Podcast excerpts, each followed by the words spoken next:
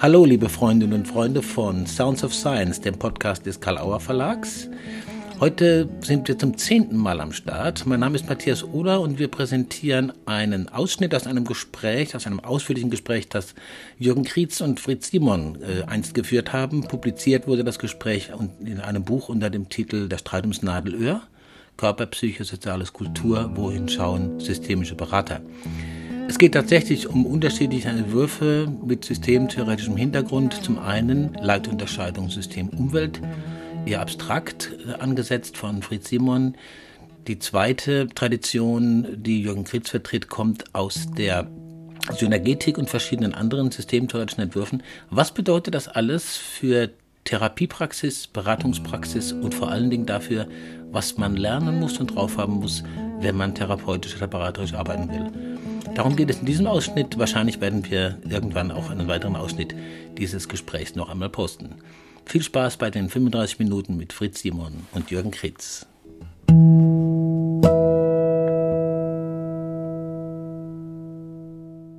Das Problem aus der Art systemtheoretischer Sicht, wie ich sie habe, um das ja ein, in all meiner Bescheidenheit, die ja so bekannt ist, einzugrenzen, äh, ist, dass man halt in eine fremde Psyche nicht intervenieren kann. Da kommen wir genau. zu dem Abgeschlossenheitskonzept. Ja, das heißt, man kann nicht in eine Psyche intervenieren. Man kann immer nur Kommunikationssysteme konstellieren, in der Hoffnung, dass die Psyche, die damit gekoppelt ist, damit sind wir bei den Kopplungen, äh, darauf reagiert, ja, da irgendetwas, eine Entwicklung durchmacht, die als positiv oder nicht mehr krankheitswertig ja, betrachtet wird. Ja, das ist so die Frage, welche praktischen Konsequenzen mhm. hat welche Theorie für die Beratung oder die Therapie. Und wenn ich davon ausgehe, dass die Psyche ein äh, weder von außen durchschaubares, meist ja auch nicht mal von innen durchschaubares, auch noch äh, weniger System ist, sogar, ja. Oft Manchmal, weniger, ja. ja, gebe ich zu, sehe ich auch so. Äh, dann heißt es, ich kann immer nur Kommunikation herstellen. Ich kann in ein Kommunikationssystem intervenieren, ich kann es auch nicht kontrollieren, weil ich nicht weiß, was beim anderen ankommt, aber ich kann bestimmte Kommunikation wahrscheinlicher machen. Ich kann Botschaften geben und äh, mit einer gewissen Wahrscheinlichkeit hoffen, dass sie ankommen oder wenn sie nicht ankommen, die Botschaft modifizieren und, und, und. Das heißt, das Problem aller auf die Psyche gerichteten Beratungs- oder Therapieansätze ist, dass ich eigentlich immer nur in eine jetzt wieder theoretisch gesprochen, in die Umwelt intervenieren Richtig, kann, nämlich ja. in den Körper. Ich kann jemandem Alkohol geben, dann wird er lustig, ja, oder auch nicht, ja, oder ich kann ihm auch Psychopharmaka geben, was immer, E-Schock. Äh, dann habe ich in den Organismus interveniert, oder aber ich kann eine Psychotherapiesitzung machen, eine Familiensitzung, eine Großgruppe, was immer. Dann habe ich aber auch ein soziales Milieu hergestellt, in der Hoffnung, dass sich in der Umwelt, sprich in der Psyche des einen oder anderen oder aller etwas tut, was dann wieder rückwirkt auf die sozialen Ebene, weil ob etwas krankheitswertig ist oder nicht, wird ja immer von irgendwelchen Beobachtern im sozialen Feld bewertet. Wir sind sofort einer Meinung, nur eben nicht so äh, strikt sozusagen, äh, wie das die Autopoese-Theorie sozusagen vorsieht, also die völlig Abgeschlossenheit der Systeme. Natürlich kann ich nicht in die Psyche reingucken, aber das ist doch vollkommen na, da sind wir uns ja. Äh, ich komme in deine Psyche einfach ich, nicht rein. Ich habe mich bemüht, ehrlich. ja. Kommst du in seine? Hast du den Eindruck schon mal gehabt? Manchmal habe ich schon ja. das Gefühl, dass er. Ich äh, Ontologisch gesehen natürlich nicht. Aber das ist genau der Punkt. Indem ich versuche, ihn zu verstehen, nehme ich natürlich in meinem inneren Bild, da sind wir genau wieder beim Subjekt. Es geht ja nicht darum, ob das Objektiv und ob der Weltgeist dem, dem beipflichten würde, sondern Fritz gibt das für mich sowieso in meiner inneren Vorstellung. Äh, da würde er auch umgekehrt ja sofort zustimmen. Genau. Also komme ich natürlich, wenn ich ihn verstehen will und mich bemühe, äh, schon ein Teil in seine Psyche rein, aber nicht die Psyche, wie sie von außen beschrieben wird, also nicht die, die, die Wiese, wie sie von außen beschrieben wird, sondern in mein Bild seiner Psyche. Du und kommst, darauf reagiere ich natürlich. Du und da sind wir immer nur in, dein, in meine, deine Psyche genau. rein. Richtig. Die, die du dir aber hast. Jetzt für die konkrete ja. Arbeit noch. Und da sind wir uns ja auch einig, wieder auf der konkreten Ebene. Aber was bedeutet das? Also ne, Umgebungsbedingungen zu konstellieren, unter denen sich äh, auf der Ebene der, der, der Psyche, also der Bedeutungsgebung tatsächlich äh, Möglichkeiten vergrößern. Und das ist eben, aus, da sind wir uns auch in der konkreten Arbeit auch wiederum viel einiger. Das ist eben nicht völlig egal, was ich tue. Also was ich da mal übertrieben auch gesagt habe. Also wenn ich einfach nur auf den Tisch springe und Halleluja singe, ist das zwar wahrscheinlich eine Verstörung. Also wie dann in den 80er, 90er Jahren, aber keine, keine, die in der Regel meist nicht hilfreich ist. Also kann ich mir durchaus Gedanken machen, äh, kann ich Umgebungskonstellationen äh, konstellieren und welche Möglichkeiten gibt es da? Und das ganze systemische Arsenal ist eigentlich, könnte ich so interpretieren, sind Möglichkeiten in der Umgebung der Psyche sozusagen was zu installieren, wo die die Möglichkeiten haben, plötzlich auf, auf Aspekte zu kommen, also die viel zu rigiden Interpretationsschleifen und da sind wir noch völlig d'accord, die viel zu rigiden rigiden also Inter die Interpretationsschleifen, die viel zu rigide Bedeutungsgebung sozusagen mit Komplexität anzufüllen, sodass neue Möglichkeiten sich eröffnen. Dass Irritation alleine keine, Eben. nicht nützt. Äh, da sind wir einer Meinung. Sondern, genau. Ja, es gibt Irritationen und, und Irritation. Ja, also In meinem Bild von Fritz bist du auch nicht so, so, so dämlich, dass du das annehmen könntest. Nein, Nein das, eben dass wir unser Niveau, nicht, dass wir ich weiß unser gar nicht, ob es überhaupt jemanden gibt, der das annimmt. Das naja, also wenn du äh, diese markigen Sprüche von Leuten in den 80er, 90er Jahren liest, also was da so alles naja. gesagt wurde, äh, ab und zu soll man sie auch mal, naja, mal glaube, ernst nehmen. Ich glaube, ich glaube, sagen. naja, ich glaube, man muss da nochmal unterscheiden wieder, äh, mit wem oder was man es zu tun hat. Wenn du sozusagen du dir ein, wenn wir auf die, was der große Vorteil eines auf das soziale System bezogenen Ansatzes ist, Kommunikation oder Spielregeln der Interaktion, will ich es mal nennen, die kannst du beobachten, auch von außen, im Sinne der grünen Wiese. Im Sinne von wenn. Ja, aber wenn, auch wenn, deine Beobachtung ist aber auch deine Beobachtung. Ne? Natürlich, aber wir können uns okay. eventuell einigen darüber, als wenn wir zwei Beobachter sind. Mhm. Das reicht ja schon, dass wir uns interpersonell darüber einigen können. Wenn Vater das macht, macht Mutter das und Sohn macht jenes und der Hund bellt. Ja, mhm. dann können wir uns darauf einigen und das passiert äh, 27 Mal hintereinander und äh, es geht darum, dass der Hund endlich aufhört zu bellen. Dann können wir uns überlegen, wie kann man dieses Muster unterbrechen irritieren, ja, dass der Hund aufhört zu bellen, weil das Muster mhm. unterbrochen ist. Wenn wir davon ausgehen, Hypothese natürlich, der Hund bellt immer als Teil dieses Musters. Ja, mhm. kann man sagen, wie kann ich das Muster irritieren? Und dann sage ich, was weiß ich, immer wenn Vater das sagt, dann soll Mutter nicht mehr jenes sagen, sondern der Sohn soll, was mhm. weiß ich, aufstehen und Halleluja sagen und dann bellt der Hund nicht. Ja? Ist die Hoffnung, müsste man überprüfen. Mhm. Also da kann ich irritieren. wenn ich sozusagen, wenn ich sozusagen ein hoffe, Phänomen beseitigen will, unterbrechen will, dann kann ich mir schauen, was ist der generierende Mechanismus und was ist dieses Wiederholungsmuster. Kann ich das unterbrechen? Da reicht womöglich eine destruktive Interaktion. Aber wenn ich was Positives erreichen will, dann muss ich mir überlegen, was ist sozusagen der, das Muster, was sind die verschiedenen Schritte, die Interaktionen, die dazu führen, dass das erwünschte Ziel erreicht wird, was viel schwieriger ist. Ja, äh, dann reicht Irritation alleine ja, oder ja. Unterbrechung überhaupt nicht. Dann muss ich sehr viel konstruktiver dran gehen und sagen, was wären sozusagen, ich sage dauernd sozusagen, das ist vollkommen blöd, das muss rausgeschnitten werden. Das gelingt natürlich nicht, aber das ist Teil des Musters sozusagen.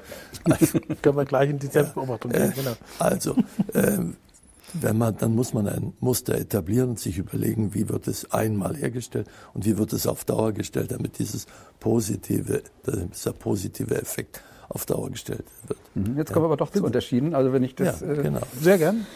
Weil nämlich, als du gesagt hast, ne, mit das Muster unterbrechen, sind wir ja sofort an, tendenziell ja. einer Meinung. Aber um welches Muster geht das dann? Und da kommt genau äh, mein Plädoyer genau. rein. Also wenn du sagst, ja, wenn die Mutter das sagt, macht der Vater das, das kann ich wunderbar aufmalen und das stimmt auch.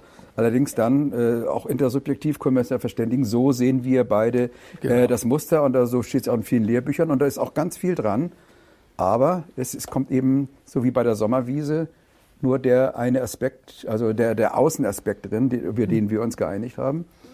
Und wenn man die Idee hat, aha, das sieht aber vielleicht, es gibt sozusagen dazu noch eine komplementäre Perspektive, nämlich die subjektive Perspektive, dann Wessen? würde ich auch Wessen? fragen, Wessen? in dem Beispiel, was, genau, was, und dazu auffordern, nicht nur das Muster deutlich zu machen, dem Vater und der Mutter oder so zu intervenieren, dass es unterbrochen wird oder was auch immer, sondern wie verstehst du eigentlich selber als Vater das, was da abläuft? Und wie verstehst du selber als Mutter, was da abläuft? Das heißt, welche eigenen Deutung, welche eigenen Interpretationen über das, was da ist, hast du, dass sie wirklich automatisch auffordern, was, was ganz anderes ist, als viele machen und als was in der Psychologie propagiert wird, weil das immer eine Außenschau äh, oft ist. Ne? Nicht, wenn sie praktisch arbeiten, aber wenn sie wenn du in die Lehrbücher reinguckst, sehr häufig, ne, das ist das Problem. Also ich, und das zu fördern, das ist doch eine Frage, welche Sicht habe ich, ob ich das tue oder nicht. Ich, ich würde äh, Ja und Nein sagen dazu. Das ist gut.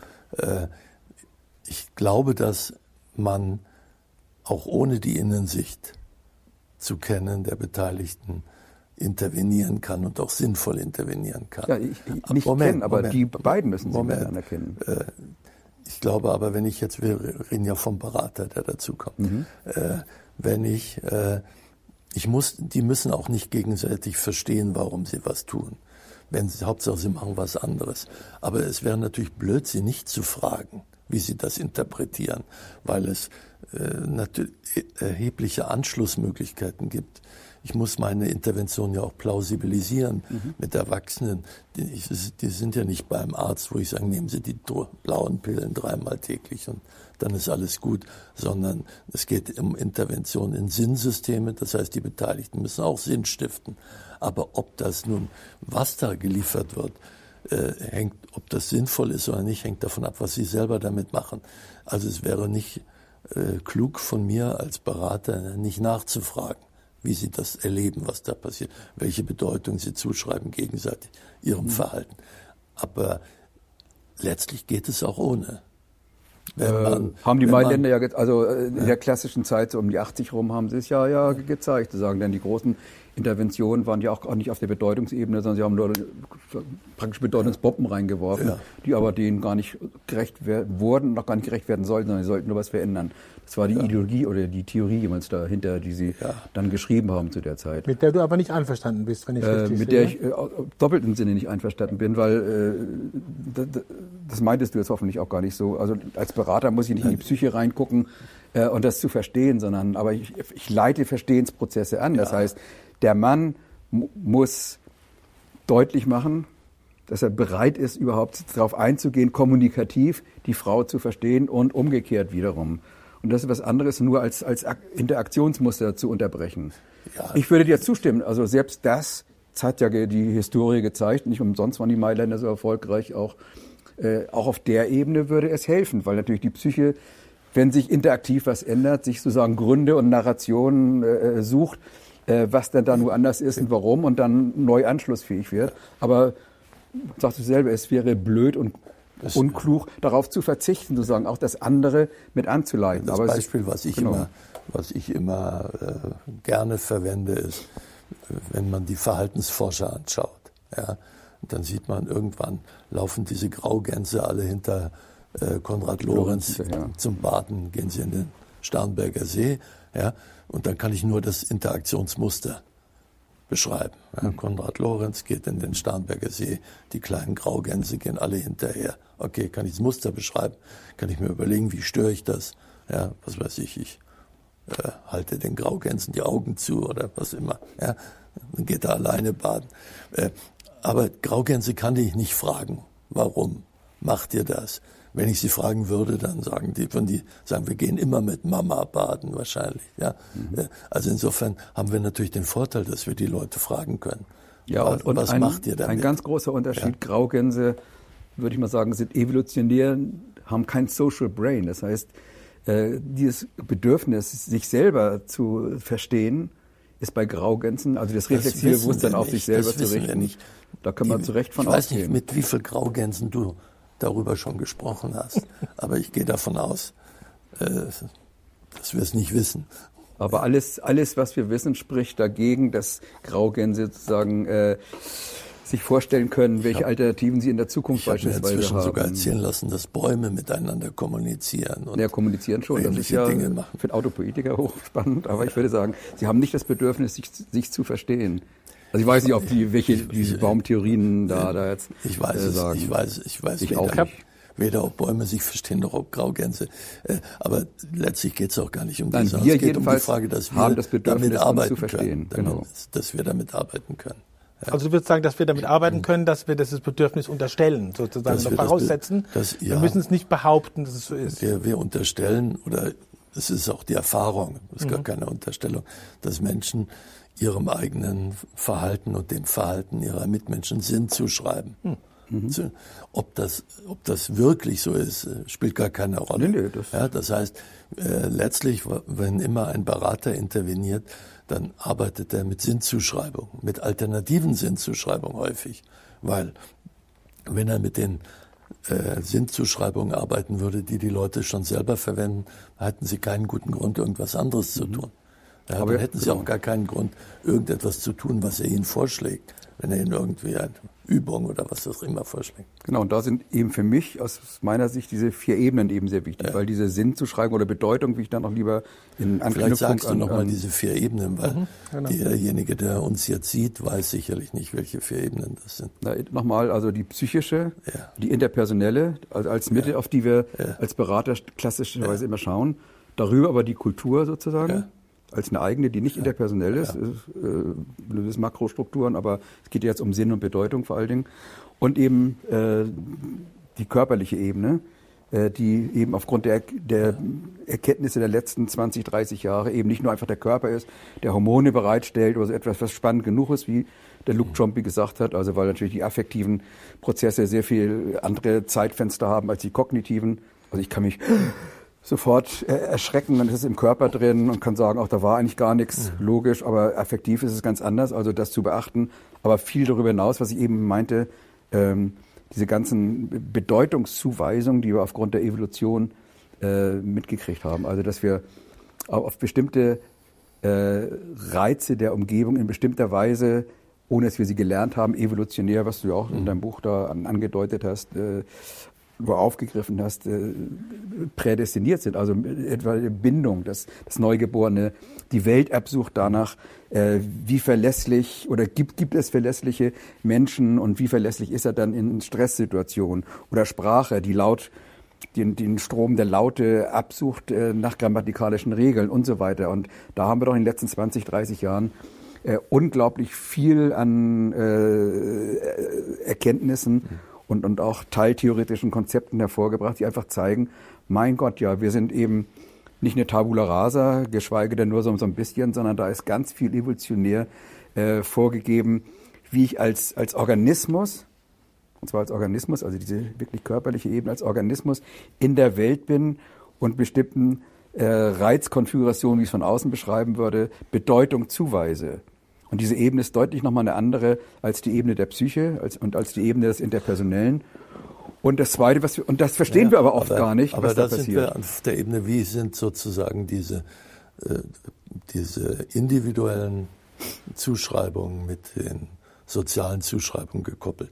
Wie sind Mhm.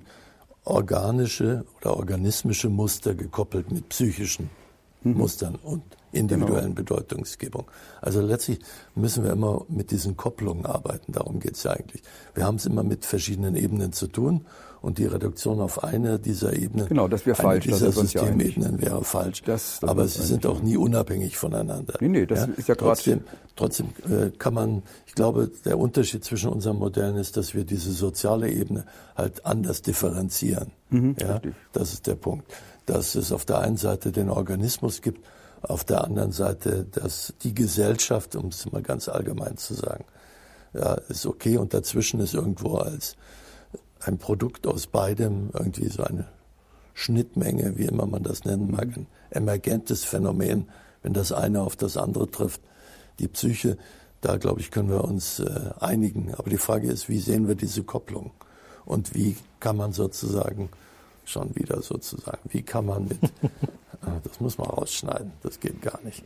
Äh, Ja, damit kannst das du geht leben. auch gar nicht rauszuschneiden, das ist das Problem wahrscheinlich. sozusagen. ja. äh, wie kann man mit diesen Mir fällt das Kopplungen- gar nicht mehr. Ich glaube, ich mache das auch, aber mir fällt das gar nicht mehr Aber auf. ich will da gerade kurz meinen, das ist ein, ein Phänomenbereich, der sowohl politisch als auch in Bezug auf äh, therapeutische Interventionen und so da geradezu danach verlangt, angeschaut zu werden, ist ja Psychiatrie als Organisation von solchen Kopplungsprozessen, wie auch immer. Und da glaube ich, ähm, äh, spielen, diese, spielen solche Unterscheidungen, wer, wer arbeitet in welchem Zusammenhang an was und wie weit muss er berücksichtigen der anderen Zusammenhänge, also zum Beispiel eben die organisierte Psychiatrie. Das würde ich jetzt gerne nochmal anschauen. Wo da Unterschiede sind. Viel also Ideologie, also ich weiß nicht, ob zwischen uns. Also ich glaube, die großen Unterschiede sind eher darum, dass es da also gerade Psychiatrie, äh, nicht umsonst hat die solche Entwicklungen und Geschichten und, und Moden durchgemacht, äh, sehr ideologisiert und mit sehr viel Geld auch, auch versehen, äh, in, Interessen geleitet war. Also ich glaube, viel größer als, als unsere Unterschiede, wenn es überhaupt welche gibt an der Stelle. Sie sind die zwischen, zwischen den einzelnen äh, Schulen, dass es nur somatisch ist oder nur die Gesellschaft ist oder nur etwas, also immer diese, diese Reduktion, über die wir uns ja oder mhm. gegen die wir uns ja beide zu Recht gemeinsam wehren. Ne? Kann denn eine, eine Organisation von Klinik, Entschuldigung, habe ich unterbrochen? Nö, nö. Kann denn eine Organisation von Klinik äh, andere Muster produzieren als solche, die auch in der klassischen Psychiatrie immer wieder gefunden werden, weil sie sich quasi, weil sie sich organisieren muss und bestimmte Unterscheidungen treffen muss.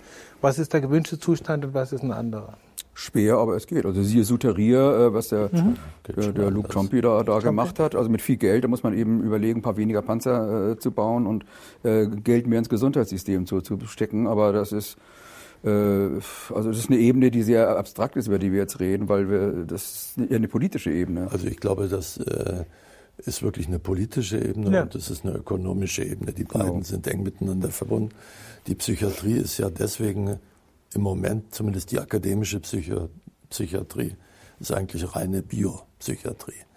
Ja, die, das hat aber was damit zu tun, wie, wie, wie Karrieren entstehen auch.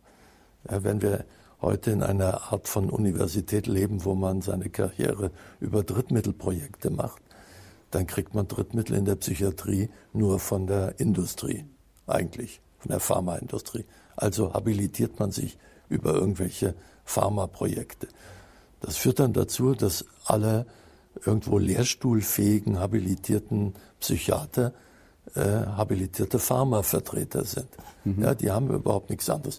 Also deswegen äh, hat quasi die, es gibt, glaube ich, kein korrupteres Bereich in der Medizin als die Psychiatrie. Ganze Medizin ist äh, sehr fragwürdig, weil sie halt sehr auch gesponsert wird von irgendwelchen mhm. Pharmaindustrie, Klinikunternehmen oder ähnlichem. Ja, aber die Psychiatrie ist am schlimmsten dran.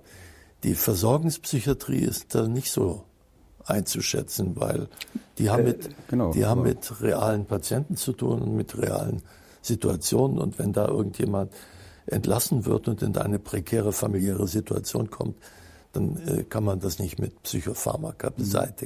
Also insofern muss man unterscheiden zwischen Psychiatrie und Psychiatrie. Versorgungspsychiatrie auf der einen Seite, akademische Psychiatrie kann man in die Tonne hauen braucht man gar nicht drüber zu reden. Die ist nicht satisfaktionsfähig. Aber leider mit der Versorgungspsychiatrie, mir fehlt jetzt der Name, ich habe gerade nicht gedacht, mir fehlt ja nicht ein, dieses Buch, was vor drei oder vier Jahren äh, äh, erschienen ist, ich weiß nicht, ob es auf Deutsch schon, überhaupt schon gibt, der die amerikanische Entwicklung ja. äh, genau analysiert hat ne, und eben auch zeigt, also selbst die Versorgungspsychiatrie, die, die ja sogar klassischerweise mal ganz, ganz viele Psych also Analytiker auch waren, die in der Psychiatrie gearbeitet haben, die werden dann aufgesucht von Pharmaleuten und die sagen, was, Sie arbeiten noch mit Einzelpatienten? Überlegen Sie mal in einer Stunde einen Patienten. In derselben Zeit können Sie fünf Patienten äh, ganz, ganz viel verschreiben und Sie verdienen ungefähr das Dreifache. Äh, können Sie das gegenüber Ihrer Familie vertreten oder das ist ein gutes Argument? Ja, und es äh, kommt ne? hinzu, genau. dass in Amerika natürlich die Krankenversicherung nicht wirklich Psychotherapie bezahlt. Deswegen gibt es die Psychoanalyse nur noch als Luxusgut für mhm. Woody Allen und noch fünf andere Leute, glaube ich, die er alle persönlich kennt. Ja, äh, das heißt, äh, man muss sich das leisten können, aber man kann sich, nun steht die Frage Rolls-Royce oder Psychoanalyse. Äh, und ansonsten geht es um Sparen und deswegen wird wieder genau. E-Schock gemacht, Elektrokrampftherapie, wie es vornehm heißt. Psychopharmaka, da hat man Leute schnell raus, genau. aber natürlich keine nachhaltige Lösung. Ja, das ist genau, und das ist dieselbe, wie du schon sagst, in den akademischen auch. Ne? Da wird so ein Pharmamodell von Forschung genommen. Ja das durchaus Sinn macht, aber äh, eben nicht über alles rüberstülpbar ist. Und große Teile, also gerade der, ne, was ich vorhin sagte, der Verrat der Psychoanalyse, besteht eben darin, dass sie so getan hat, als würde das Pharma-Modell auf die Erforschung der Psychoanalyse an, ja, anwendbar das sein. Das ist das Absurdeste überhaupt. Und dann, sagen wir, die Hand gehoben hat zu einem Methodenpapier, das eigentlich genial ist, äh, um rauszukriegen, wie kann ich gute Laborforschung machen. Aber nicht alle Psychotherapie lässt sich in, in, in das Modell der Laborforschung ein, aber, ein, einpressen. Und dann gibt es aber ganz, ganz viele Lehrstuhlvertreter, nicht nur in der Psychiatrie, sondern auch in der Psychologie, die behaupten, das sei Wissenschaft. Mhm. Und äh, eigentlich ihre eigenen, das, was sie wissen, an, an, Inhalten, was sie auch machen, wenn sie überhaupt noch mit Patienten arbeiten oder so, eigentlich äh, äh sagen, äh, wie den Mantel an, an der Garderobe äh, abgeben und, und dann so tun, als, als sei äh, diese Art von Forschung nochmal, die sehr viel Sinn macht unter ganz bestimmten Fragestellungen, als sei das die einzige Art, Wissenschaft zu treiben.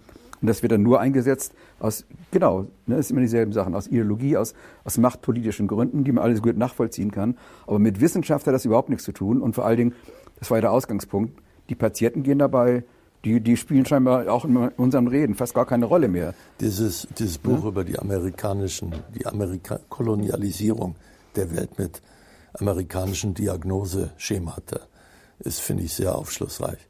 Äh, ich habe in China Psychotherapie unterrichtet. Vor 30 Jahren haben wir damit angefangen. Und es war sehr spannend zu sehen, wie dort auch die Pharmaindustrie Aufklärungskampagnen gemacht hat. Ja, mit der Weltgesundheitsorganisation zusammen, muss man schändlicherweise sagen, für die Weltgesundheitsorganisation, was dann natürlich zu einer Inflation der Diagnosestellung geführt hat, die dann passten zu den verfügbaren Logisch, ja. Medikamenten, wobei die äh, biologische Psychiatrie ist eigentlich am Ende, muss man sagen. Die haben seit 20 Jahren kein neues Medikament mehr auf den Markt gebracht. Mhm. Ja, äh, es also zeigt sich, dass die sind Langzeit, konzeptionell und theoretisch am Ende, die, aber ja, auch, praktisch auch, ja leider nicht. Naja, sie bringen neue Medikamente auf den ja. Markt mit den alten Wirkstoffen. Es gibt keinen neuen Wirkstoff. Es gibt keinen einzigen Nach Nachweis, dass man langfristig bessere Erfolge hat mit Psychopharmaka als oh, ganz ohne.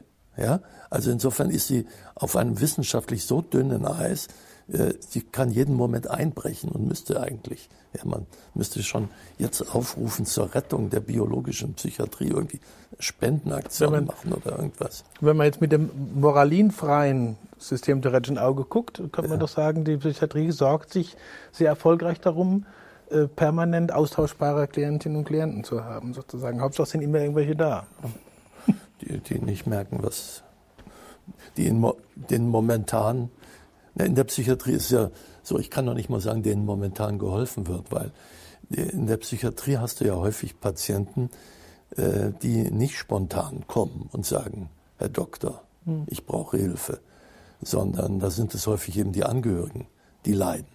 Also diese Sache mit dem Leidensdruck, die ja eigentlich ein gutes Selektionskriterium ist, um jemanden in Therapie zu nehmen. Der hat einen Leidensdruck, dann will er auch was ändern. Zumindest hat er gute Gründe. Aber wenn der Betreffende sagt, mir geht's wunderbar, ja, sagen natürlich auch nicht alle, sondern manche, aber alle anderen in der Familie leiden darunter, ja, dann wird's äh, schwierig und dann musst du halt ja ein anderes Setting. So sind ja die, ist ja nicht zufällig, dass viele familientherapeutische Modelle in der Psychosetherapie ihren Ursprung gefunden haben, weil da eben der Leidensdruck bei der Familie war. Und dann musste man mit der Familie sowieso arbeiten und musste gucken, wie man die familiären Muster so ändert, dass der Patient, der gar nicht kommt, ja, dann trotzdem irgendwo in einem anderen Umfeld lebt, in der Hoffnung, dass sich da was ändert.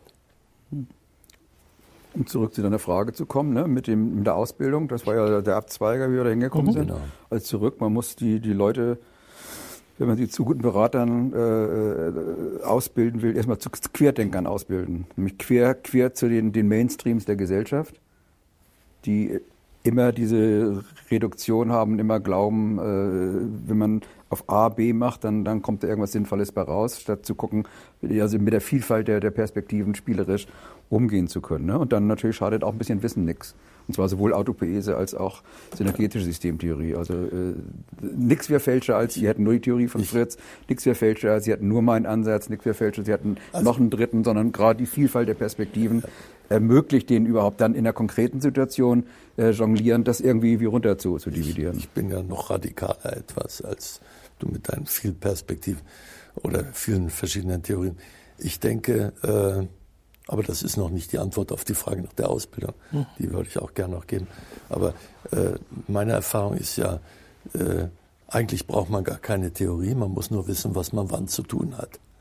Aber das ist ja Dem das widersprechen natürlich. Das äh, Problem, klar, als, als, als, Hochschullehrer und begeisterter Forscher und Wissenschaftler, den ich auch sehe. Das Problem ist, dass das man das halt nicht weiß, normalerweise. Das ist der Punkt. Ja, also ich weiß es zumindest nicht ohne Theorie. Wüsste ich nicht. Also gute Landkarten sind nicht schlecht. Oh, ja, natürlich. Die helfen einem nicht zum Gehen, aber die helfen Leute zum Orientierung. Kennen, können keine Karten lesen und kommen ans Ziel. Ja, ja solche Leute das deutlich sagen. Es gibt ja. auch Heiler ohne Medizin und so. Genau. Also wir wissen immer diese Sonderphänomene, Eben.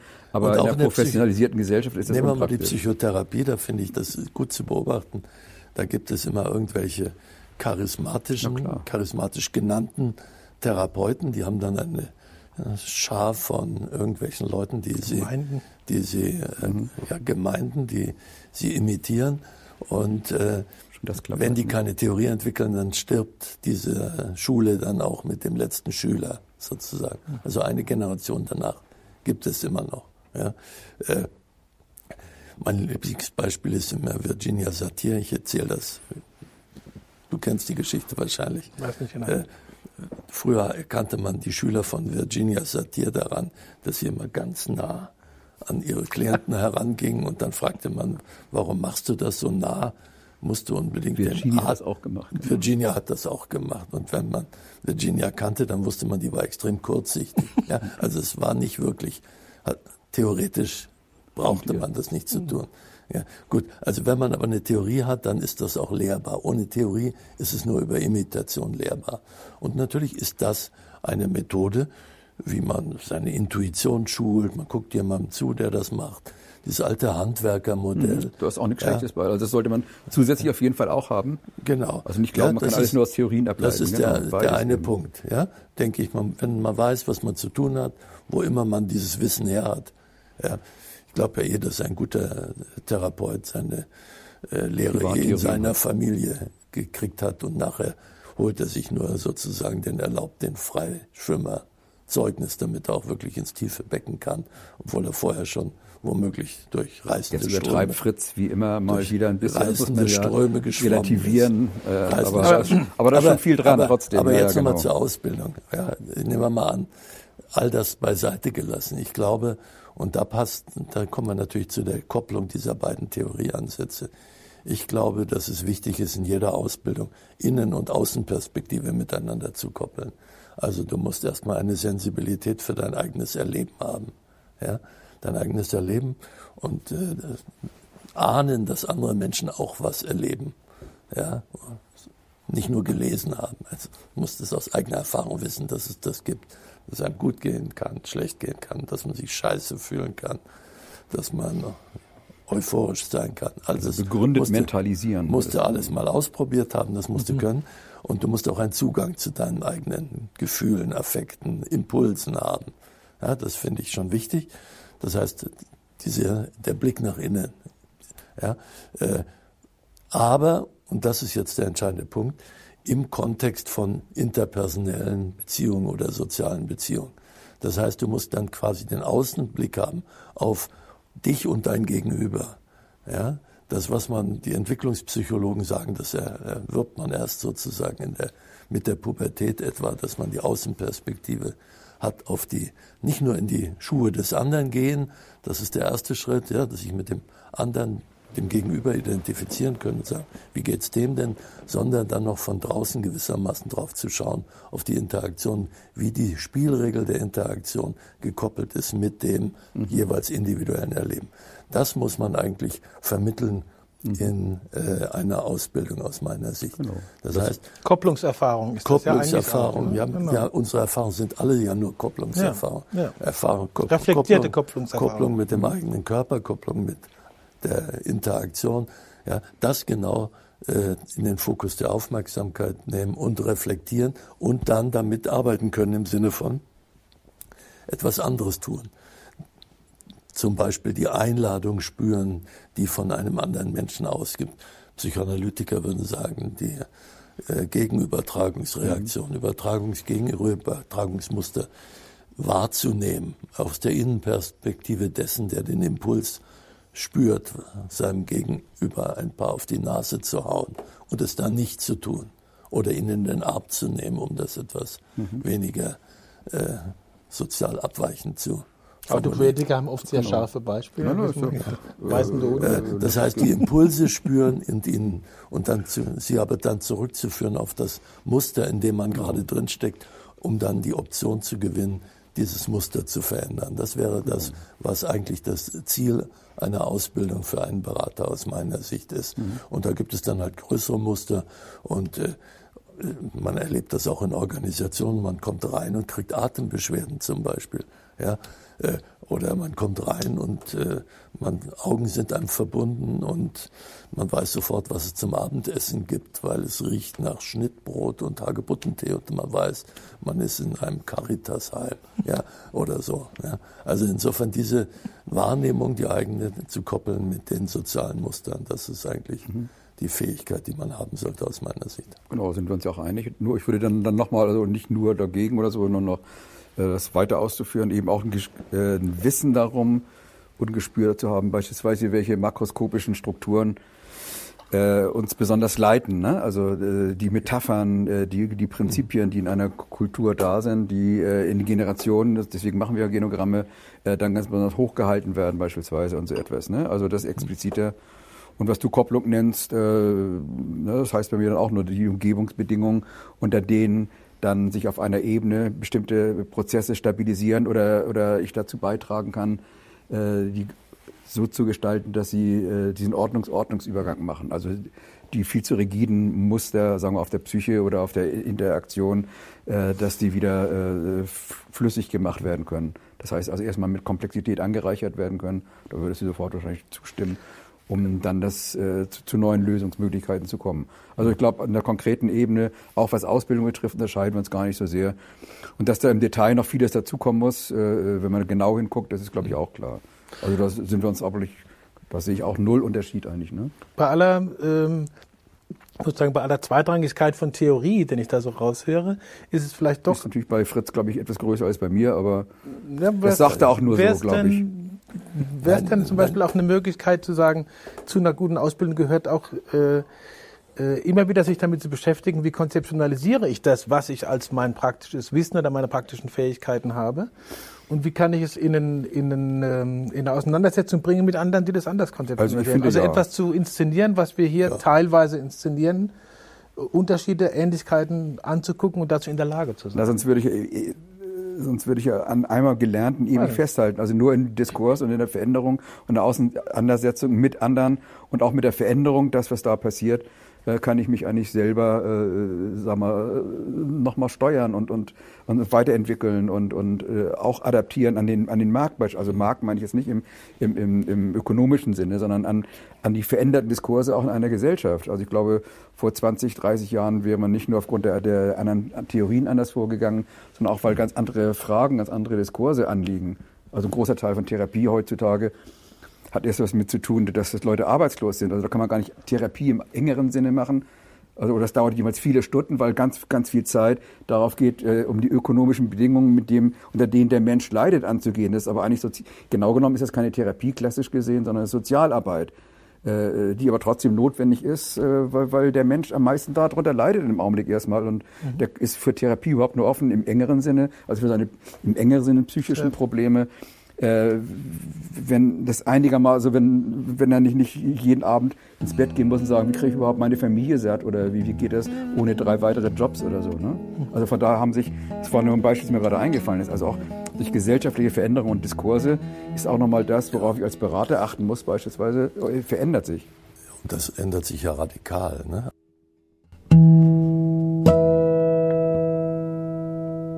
Ja, so spannend können gelassene Kontroversen sein. Und welche Folgen das haben kann, werden wir natürlich noch weiter verfolgen in Beiträgen.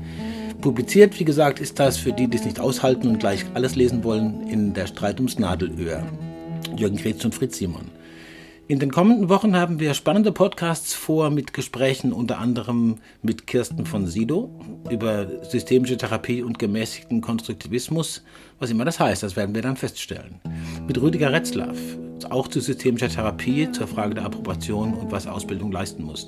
Mit Carlo Toshama zur Theorie U mit Markus Gabriel zum neuen Realismus. Markus Gabriel äh, in den Worten von Hans-Ulrich Gumbrecht von der Stanford University, Trumpfkarte der deutschen Geisteswissenschaft, und mit Jan Volker Wirth und Heiko Kleve, Leuchtfeuer systemischer sozialer Arbeit, liberale soziale Arbeit. Was soll das bedeuten und was hätte das für Folgen? Wir freuen uns natürlich, wenn ihr uns positiv bewertet auf den Kanälen, auf denen ihr unterwegs seid mit Sounds of Science.